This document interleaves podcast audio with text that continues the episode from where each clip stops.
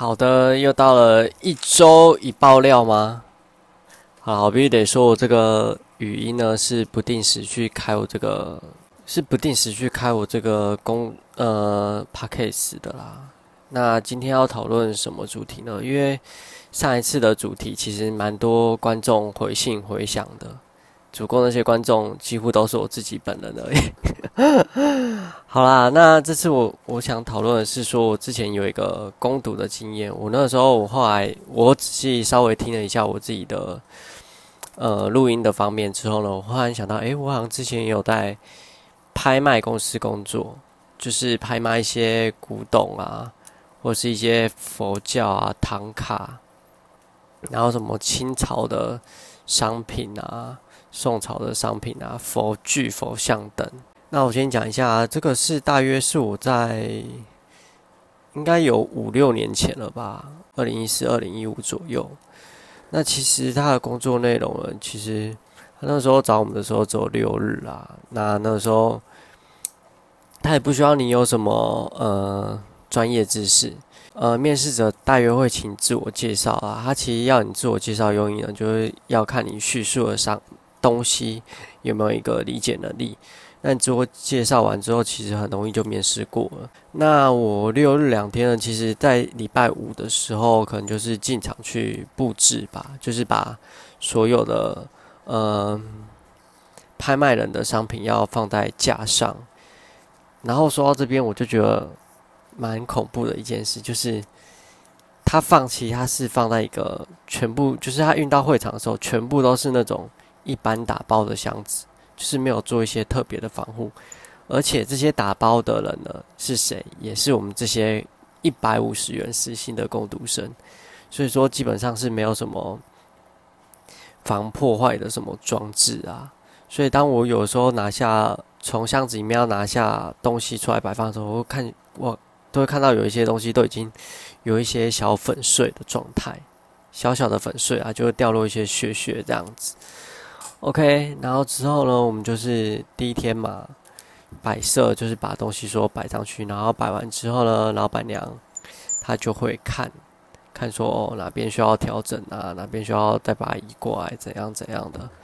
OK，所以基本上这就是我们第一天的工作。那说到这呢，还必须得讲，其实我是不知道他们有没有保全还是什么啦，可是基本上。依我这样看，其实如果说攻读生间要偷东西啊，我都觉得哎，根本就是一个毫无机制的一个很好偷拿这个东西的，所以我才了解哇，其这个东西不知道是真假，也其实是蛮随便的。好，那接下来的六日两天呢，其实礼拜六几乎也是就是。因为我们拍卖会是在礼拜天呐，礼拜六等于说是参展给别人看，或者是说会有两个礼拜给别人看，然后最后一天做一个拍卖。那所以礼拜六的时候呢，就会开始有陆续有呃慕名而来的客人要来看。那他可能要来看，我们就是帮他把这个东西拿出来，因为我们不会让客人随手的经碰这些商品，所以说我们会由我们工读生。打开柜子，然后把这件商品拿出来，然后放在一个盘子里，然后再把它端到桌上给客人看，这样子，基本上都是这样一个 SOP 流程啊。然后，因为我在那边，其实我好像去过两次吧，然后就有一些先前在那边的学长就会跟我讲，哇，那个客人就是上一次秋拍、春拍有来，然后买了两三百万，真的，如果你从外。观去看哦，就是他其实衣服其实穿的并不怎么讲究，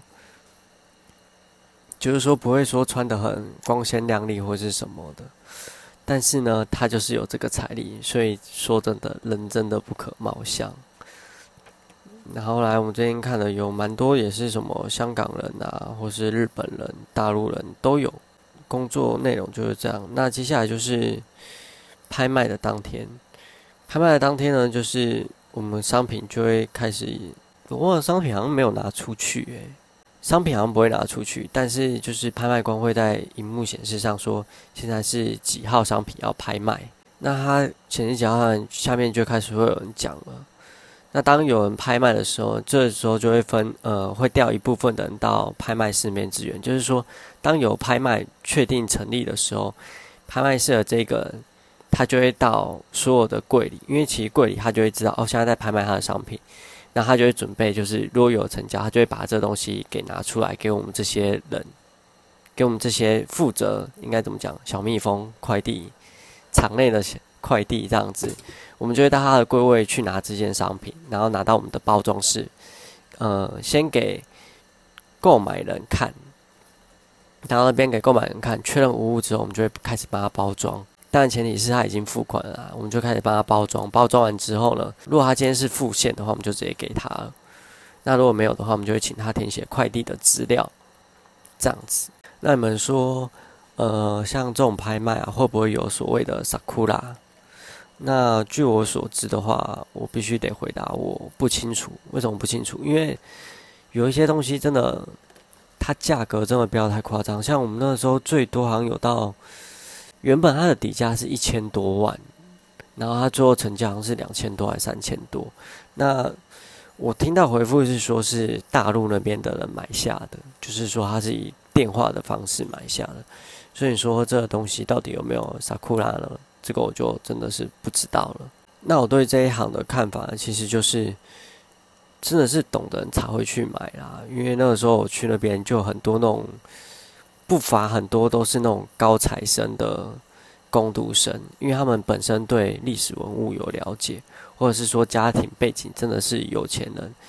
但也不可厚非，就是会请他们这些人来，因为他们本身对这些东西是有研究的。